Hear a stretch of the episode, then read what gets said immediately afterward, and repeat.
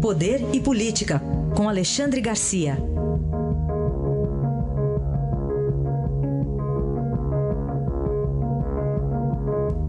Alexandre, bom dia.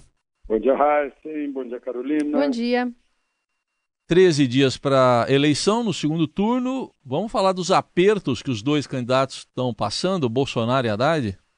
Pois é, veja só, né? Tá todo, todo mundo estranhando. Não sei se ganha ou perde voto com isso. Trocou a cor, tirou o vermelho. A gente olha e pensa que é tucano. Né? Eu estava no hotel sem áudio no, no, no restaurante, só aparecendo imagem.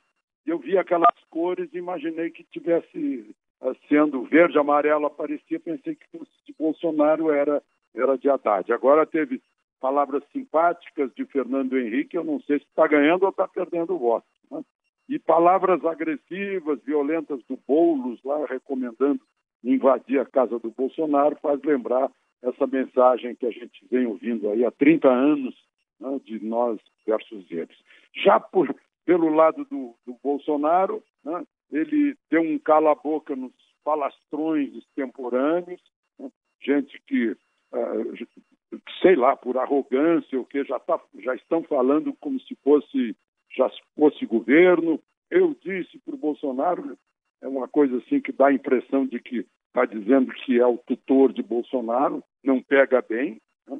Uh, enfim, ele vai ter que calar aí os seus companheiros eufóricos. E o outro aperto é o debate. Quem ganha, quem perde, indo ou não indo para o debate. Né? Bolsonaro está na dúvida, fez gracinha dizendo que preferia debater com Lula. Uh, a dúvida dele é se ele aceita o debate, vai dar exposição a Haddad, vai dar mais publicidade para o Haddad, né? mas também pode, ou seria melhor ele ir e fazer o que fez com, jornalistas, né? e dar um, é, é, e, e, deixar Haddad mal. Né? Já Haddad desafia Bolsonaro, mostrando que quer debater, mas deve estar pensando também, será que é bom que eu vá? Né? O que vai acontecer? Porque, afinal, Haddad dos dois é o único que tem que explicar o PT, né? o passado que já foi feito. Aliás, eu aproveito para lembrar que tem gente cobrando propostas. Ora, propostas são sinônimos de promessas, e de promessas a gente já parece que o eleitorado já esgotou, né? Basta falar e criar um futuro que depois não vai se realizar.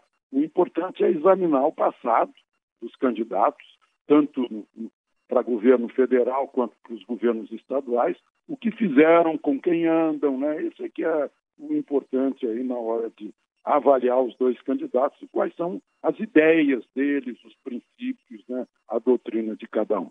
Enfim, os dois devem estar em dúvidas né, porque, como você lembrou, Raiz, são 13 dias apenas que nos, separem, nos separam da decisão final no âmbito federal e de 14 decisões no âmbito estadual. Bom, Alexandre, queria que você falasse também sobre a visão do FMI para o Brasil.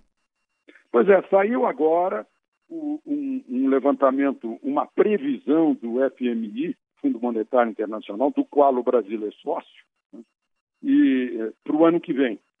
Uh, para esse ano, a média do crescimento do PIB mundial é de 3,7%. E a previsão do FMI para o Brasil é de 1,4%, menos da metade da média. Mas para o ano que vem, o FMI está sendo otimista. Uh, prevê um crescimento brasileiro de 2,5%, o que igualaria ao crescimento previsto para os Estados Unidos e superaria o crescimento previsto para a Europa, que é 2,1%.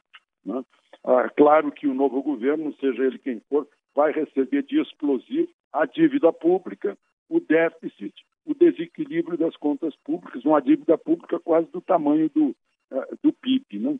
O, o, um lado aí já tem uma base parlamentar formada no primeiro turno, isso aumenta a, a, a confiabilidade na governança. Né? a, a capacidade de fazer, de fazer uh, reformas. Então, o resultado do primeiro turno deixou assim o mercado uh, uh, mais otimista, o risco, o risco recuou, os excessos da cotação do dólar foram eliminados, né? há uma expectativa de choque liberal, de reforma da Previdência por etapas, de ajuste fiscal, de controle das despesas do Estado né, e, e, e, da retirada de privilégios. A gente fica sabendo, por exemplo, que tem uma estatal aí, eh, eu me dei conta disso ao, ao perceber, né? Eh, estatal do trem-bala. Ainda existe uma estatal do trem-bala com 180 pessoas na folha de pagamento. É um, é um negócio incrível. Tem, tem muita coisa a preocupar os candidatos à presidência da República. Muito bem. O trem-bala aqui não veio para a Copa, não veio para a Olimpíada. Então, tá aí. Mas, pois é, serviu para alguma coisa, né? É. Dá emprego para 180. Tá aí. Residual. o, o, o que sobrou, o legado, né? Isso é o legado é. que ficou. Esse é o tipo da bala perdida. Alexandre, obrigado. Até amanhã. Até amanhã.